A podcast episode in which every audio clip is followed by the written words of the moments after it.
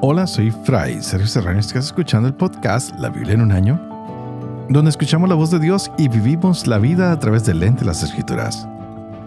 El podcast de la Biblia es presentado por Ascension.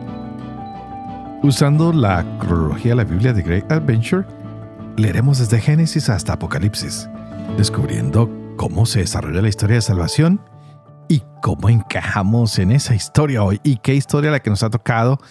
Quiero retomar esa pequeña carta, la segunda de Pedro que leíamos el día de ayer, porque hay algo que me pareció muy importante y es cómo Pedro le dice a esta comunidad que pongan el mayor empeño en su fe y en la virtud del conocimiento, en la templanza, en la paciencia, en la piedad, en el amor fraterno, en el amor que siempre nos lleva a actuar en caridad, algo que no nos dejaría estériles para el conocimiento de nuestro Señor Jesucristo. Wow, el que no tenga estas características pues va a ser ciego. Así que debemos tener mucho empeño en que nuestra vocación de cristianos se siente en estos regalos que nos van a poner en la misma naturaleza de Dios. Es decir, debemos nosotros ser siempre bondadosos, piadosos, perseverantes, tener ese afecto fraterno, interesarnos por el conocimiento, por el dominio propio, amando y buscando siempre nuestro bienestar y el bienestar de los demás. Qué hermoso. Esta es la manera como Pedro nos va a decir, si ustedes aman, ustedes pueden compartir la misma vida de Dios. Y esto lo dejo por escrito con esta carta para que podamos pasar estas palabras a los que vienen después de ustedes. No echen en vano estas palabras. Qué lindo que nosotros tomáramos la palabra de Dios e hiciéramos lo mismo, pasarla de generación en generación. Decirle a todas nuestras futuras generaciones que los apóstoles nos enseñaron el amor a Dios, el actuar semejante a Dios ¿Y todo esto por qué? Porque Dios nos amó tanto que envió a su Hijo que murió y resucitó por nosotros. Es lo que Pedro quiere dejar claro, mostrándonos cómo Él mismo vio a Jesús en la transfiguración. Estuvo exaltado de una manera especial. Y Pedro dice, yo vi todo esto, así que yo sé que Él va a regresar, que el reino de Dios está aquí frente a nosotros y todo lo que se nos dijo se va a cumplir. Así que dediquémonos a vivir en el amor, en la bondad, en las virtudes, en la templanza, en la paciencia activa. Y bueno, abrámonos hoy porque viene más hermosas noticias con la primera carta de Juan, que la estaremos leyendo hoy del capítulo 1 al 3. También iniciaremos la segunda carta a los tesalonicenses en el capítulo del 1 al 3 y tendremos Proverbios capítulo 30 versos 20 al 23. Este es el día 355. Empecemos. 1 Juan, capítulo 1. Lo que existía desde el principio, lo que hemos oído, lo que hemos visto con nuestros ojos, lo que contemplamos y palpar nuestras manos acerca de la palabra de vida, pues la vida se manifestó y nosotros la hemos visto y damos testimonio y les anunciamos la vida eterna, que estaba junto al Padre y que se nos manifestó, lo que hemos visto y oído, se lo anunciamos, para que también ustedes estén en comunión con nosotros. Y nosotros estamos en comunión con el Padre y con su Hijo Jesucristo. Les escribimos esto para que nuestro gozo sea completo. Y este es el mensaje que hemos oído de Él y que les anunciamos Dios es luz. En Él no hay tiniebla alguna. Si decimos que estamos en comunión con Él y caminamos en tinieblas, mentimos y no obramos la verdad. Pero si caminamos en la luz, como Él mismo está en la luz, estamos en comunión unos con otros, y la sangre de su Hijo Jesús nos purifica de todo pecado. Si decimos no tenemos pecado, nos engañamos y la verdad no está en nosotros.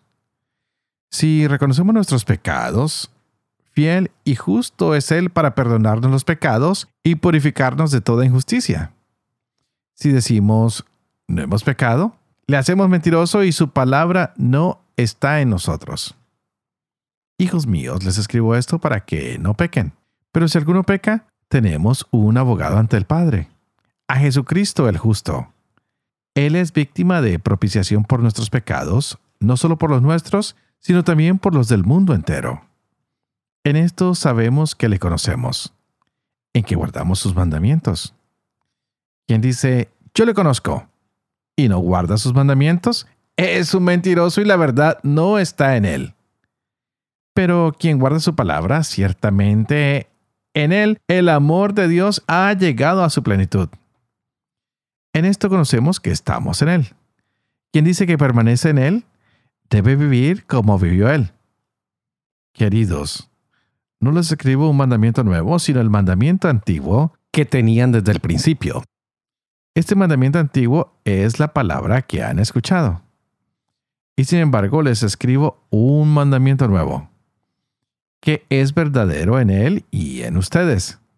Pues las tinieblas pasan y la luz verdadera brilla ya. Quien dice que está en la luz y aborrece a su hermano, está aún en las tinieblas. Quien ama a su hermano permanece en la luz y no tropieza. Pero quien aborrece a su hermano está en las tinieblas. Camina en las tinieblas, no sabe a dónde va, porque las tinieblas han cegado sus ojos. Les escribo a ustedes, hijos míos, porque se les han perdonado los pecados por su nombre.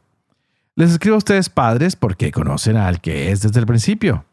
Les escribo a ustedes, jóvenes, porque han vencido al maligno. Les escribo, hijos, porque conocen al Padre. Les escribo a ustedes, padres, porque ya conocen al que es desde el principio. Les escribo, jóvenes, porque son fuertes y la palabra de Dios permanece en ustedes y han vencido al maligno. No amen al mundo ni lo que en el mundo. Si alguien ama al mundo, el amor del Padre no está en él.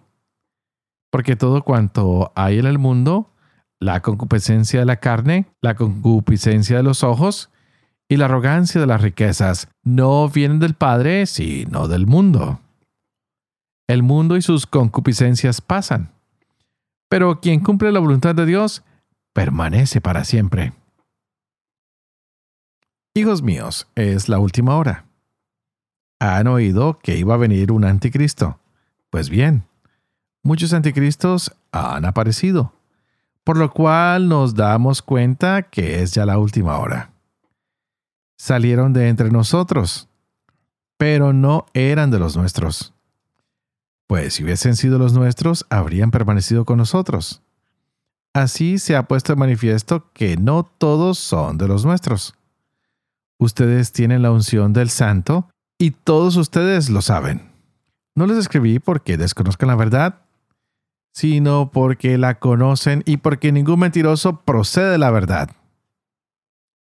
¿Quién es el mentiroso sino el que niega que Jesús es el Cristo? Ese es el anticristo, el que niega al Padre y al Hijo. Todo el que niega al Hijo no posee al Padre. Todo el que confiesa al Hijo posee también al Padre. En cuanto a ustedes, lo que oyeron desde el principio permanezca en ustedes. Si permanece en ustedes lo que oyeron desde el principio, también ustedes permanecerán en el Hijo y en el Padre. Y esta es la promesa que Él mismo les hizo, la vida eterna. Les he escrito esto respecto a los que tratan de engañarlos.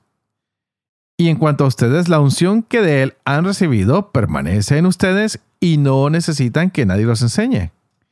Pero como su unción los enseña acerca de todas las cosas, y es verdadera y no mentirosa, según nos enseñó, permanezcan en Él.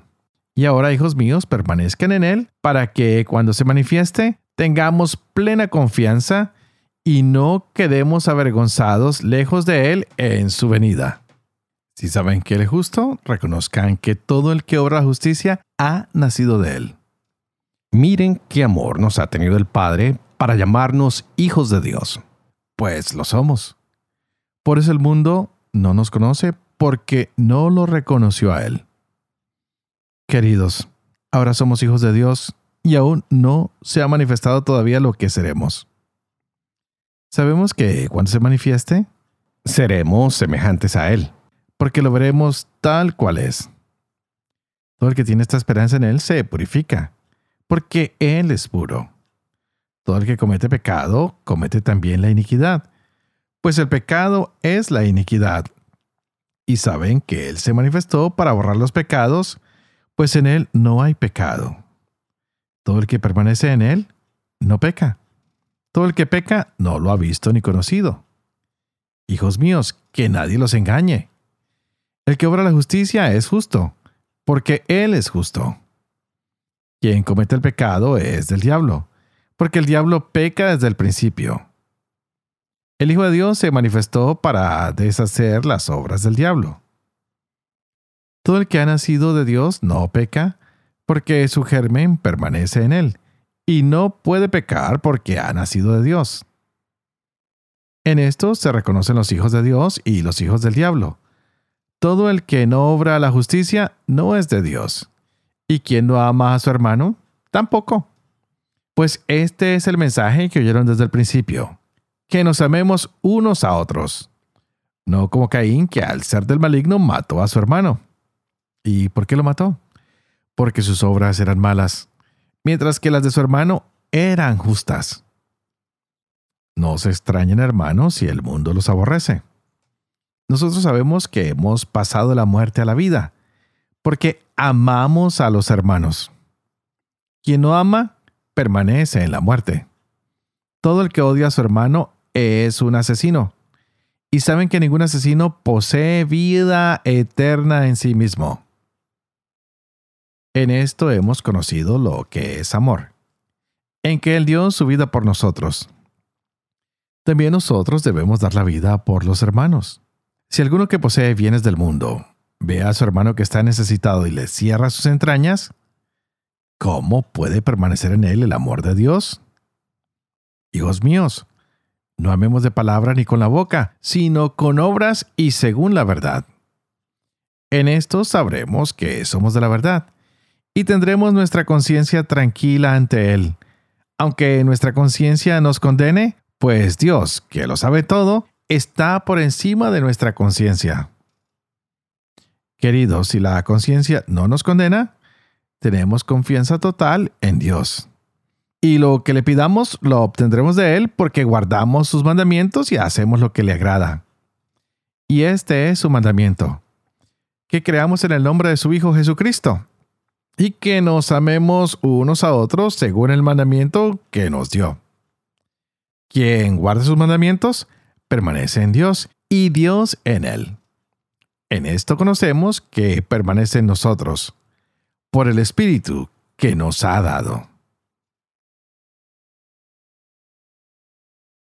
2 Tesalonicenses, capítulo 1 al 3. Pablo, Silvano y Timoteo a la iglesia de los tesalonicenses en Dios nuestro Padre y en el Señor Jesucristo Gracias a ustedes y paz de parte de Dios Padre y del Señor Jesucristo. Tenemos que dar en todo tiempo gracias a Dios por ustedes, hermanos, como es justo, porque su fe está progresando mucho y se acrecienta la mutua caridad de todos y cada uno de ustedes, hasta tal punto que nosotros mismos nos gloriamos de ustedes en las iglesias de Dios por la tenacidad y la fe en todas las persecuciones y tribulaciones que están pasando. Esto es señal del justo juicio de Dios, en el que serán declarados dignos del reino de Dios por cuya causa padecen. Porque es propio la justicia de Dios el pagar con tribulación a los que los atribulan. Y a ustedes los atribulados con el descanso junto con nosotros, cuando el Señor Jesús se revele desde el cielo con sus poderosos ángeles en medio de una llama de fuego y tome venganza de los que no conocen a Dios y de los que no obedecen el Evangelio de nuestro Señor Jesús. Estos sufrirán la pena de una ruina eterna, alejados de la presencia del Señor y de la gloria de su poder. Cuando venga en aquel día a ser glorificado en sus santos y admirado en todos los que hayan creído, pues nuestro testimonio ha sido creído por ustedes. Con este objeto rogamos en todo tiempo por ustedes, que nuestro Dios los haga dignos de la vocación y lleve a término con su poder todo su deseo de hacer el bien y la actividad de la fe, para que así el nombre de nuestro Señor Jesús sea glorificado en ustedes y ustedes en Él, según la gracia de nuestro Dios y del Señor Jesucristo. Por lo que respecta a la venida de nuestro Señor Jesucristo y a nuestra reunión con Él, les rogamos hermanos que no se dejen alterar tan fácilmente en su ánimo, ni se alarmen por alguna manifestación del Espíritu, por algunas palabras o por alguna carta presentada como nuestra que les haga suponer que está inminente el día del Señor. Que nadie los engañe de ninguna manera. Primero tiene que venir la apostasía y manifestarse el hombre impío, el hijo de perdición, el adversario que se eleva sobre todo lo que lleva el nombre de Dios o es objeto de culto hasta el extremo de sentarse él mismo en el santuario de Dios y proclamar que él mismo es Dios. ¿No se acuerdan que ya les dije esto cuando estuve entre ustedes? Ustedes saben que es lo que ahora lo retiene, para que se manifieste en su momento oportuno. Porque el misterio de la impiedad ya está actuando. Tan solo con que se ha quitado de en medio el que ahora lo retiene, entonces se manifestará el impío, a quien el Señor destruirá con el soplo de su boca y aniquilará con la manifestación de su venida. La venida del impío estará señalada por el influjo de Satanás con toda clase de milagros, signos, prodigios engañosos y todo tipo de maldades que seducirán a los que se han de condenar por no haber aceptado el amor de la verdad que los hubiera salvado. Por eso Dios les envía un poder seductor que los hace creer en la mentira, para que sean condenados todos cuantos no creyeron en la verdad y prefirieron la iniquidad. Nosotros en cambio debemos dar gracias en todo tiempo a Dios por ustedes, hermanos, amados del Señor, porque Dios los ha escogido desde el principio para la salvación mediante la acción santificadora del Espíritu y la fe en la verdad. Para esto los ha llamado por medio de nuestro Evangelio, para que consigan la gloria de nuestro Señor Jesucristo. Así pues, hermanos, manténganse firmes y conserven las tradiciones que han aprendido de nosotros, de viva voz o por carta. Que el mismo Señor, nuestro Jesucristo y Dios nuestro Padre, que nos ha amado y que nos ha dado gratuitamente una consolación eterna y una esperanza dichosa, consuele sus corazones y los afiance en toda obra y palabra buena. Finalmente, hermanos, oren por nosotros para que la palabra del Señor siga propagándose y adquiriendo gloria, como entre ustedes, y para que nos veamos libres de los hombres perversos y malignos, porque la fe no es de todos. Fiel es el Señor. Él los afianzará y los guardará del maligno. En cuanto a ustedes, tenemos plena confianza en el Señor de que cumplen y cumplirán cuanto les mandamos. Que el Señor guíe sus corazones hacia el amor de Dios y la tenacidad de Cristo. Hermanos, les mandamos en nombre del Señor Jesucristo que se aparten de todo hermano que viva desordenadamente y no según la tradición que nosotros recibieron. Ya saben ustedes cómo deben imitarnos pues estando entre ustedes, no vivimos desordenadamente, ni comimos de balde el pan de nadie, sino que día y noche, con fatiga y cansancio, trabajamos para no ser una carga a ninguno de ustedes. No porque no tengamos derecho, sino por darles en nosotros un modelo que imitar. Además, cuando estábamos entre ustedes, les mandábamos esto. Si alguno no quiere trabajar, que tampoco coma porque nos hemos enterado que hay entre ustedes algunos que viven desordenadamente, sin trabajar nada, pero metiéndose en todo. A eso le mandamos y les exhortamos el Señor Jesucristo a que trabajen con sosiego para comer su propio pan. Ustedes, hermanos, no se cansen de hacer el bien. Si alguno no obedece a lo que les decimos en esta carta, a ese señálenlo y no traten con él para que se avergüence. Pero no lo miren como enemigo, sino amonéstenlo como hermano. Que Él, el Señor de la paz, les conceda la paz siempre y en todos los órdenes. El Señor sea con todos ustedes. El saludo va de mi mano, Pablo. Esta es la firma de todas mis cartas. Así escribo. La gracia de nuestro Señor Jesucristo sea con todos ustedes. Proverbios capítulo 30, versos 20 al 23. Así procede la mujer adúltera. Come, se limpia la boca y dice, no he hecho nada de malo. Tres cosas hacen temblar la tierra y cuatro no puede soportar. Esclavo que llega rey. Tonto, harto de comer. Mujer odiada que se casa y esclava que hereda a su señora.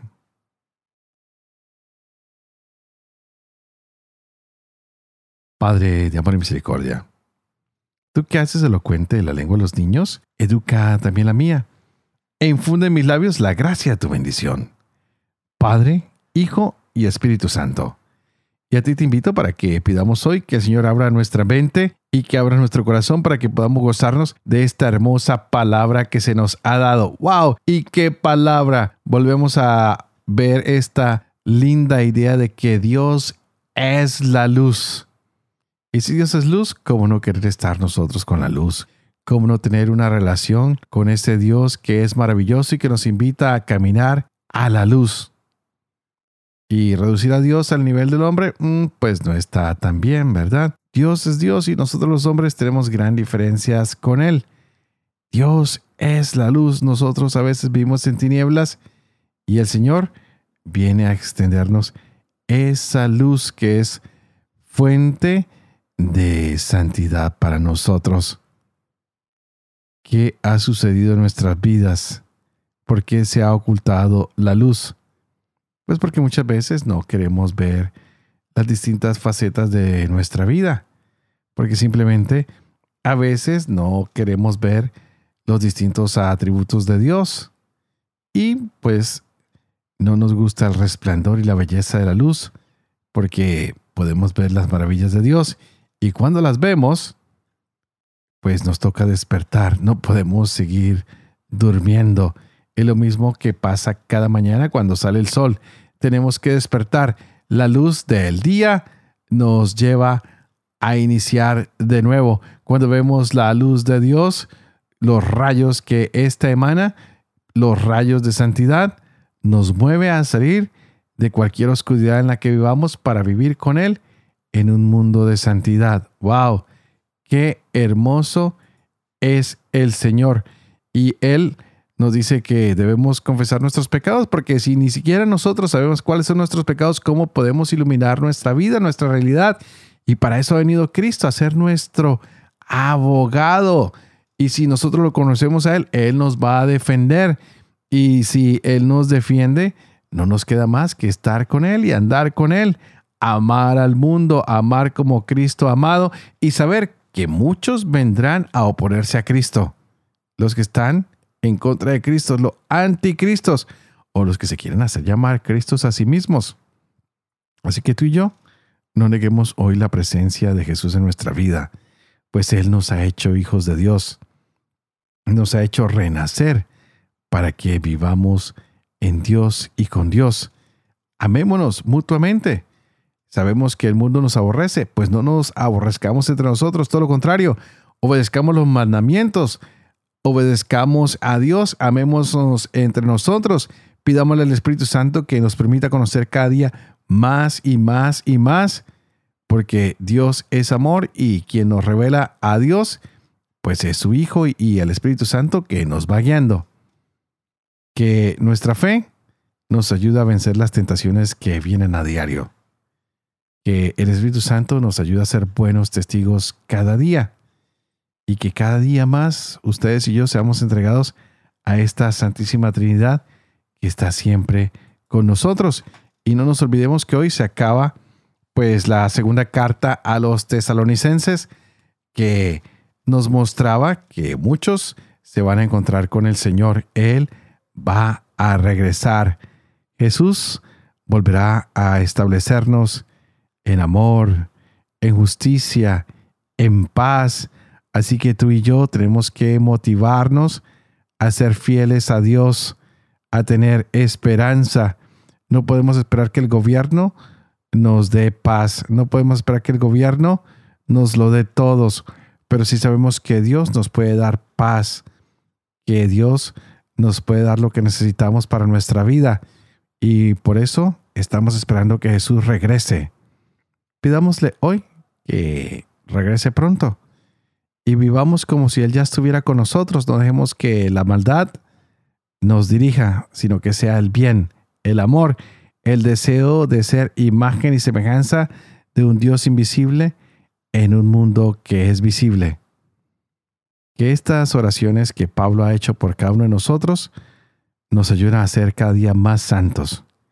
Que no perdamos la esperanza. Que nuestra fe cada día nos ayude a seguir luchando para poder seguir a Jesús, para vivir en santidad y para que tal vez nosotros vayamos un poco en contra de la cultura, pero que nunca vayamos en contra de Dios. Que el amor sea lo que reina en nuestras vidas. Que la generosidad nos acompañe siempre para que seamos verdaderos testigos del reino de Dios que ya viene y que le mostremos al mundo que nuestra esperanza está puesta en Jesús. Y por eso ahora me despido pidiendo a ustedes oración por mí, así como yo oro por ustedes. Ya estamos en cuenta regresiva. Ya mañana empezaremos los días que nos acercarán al final. Gracias por orar por mí todos los días. Gracias por acompañarme. Gracias por vivir con fe lo que leemos, lo que compartimos. Por favor, reciban mi enseñanza y piden al Señor que siempre enseñe la verdad y sobre todo que yo pueda cumplir lo que he enseñado. Y que la misión de Dios Todopoderoso, que es Padre, Hijo y Espíritu Santo, descienda sobre cada uno de ustedes y los acompañe siempre. Que Dios los bendiga.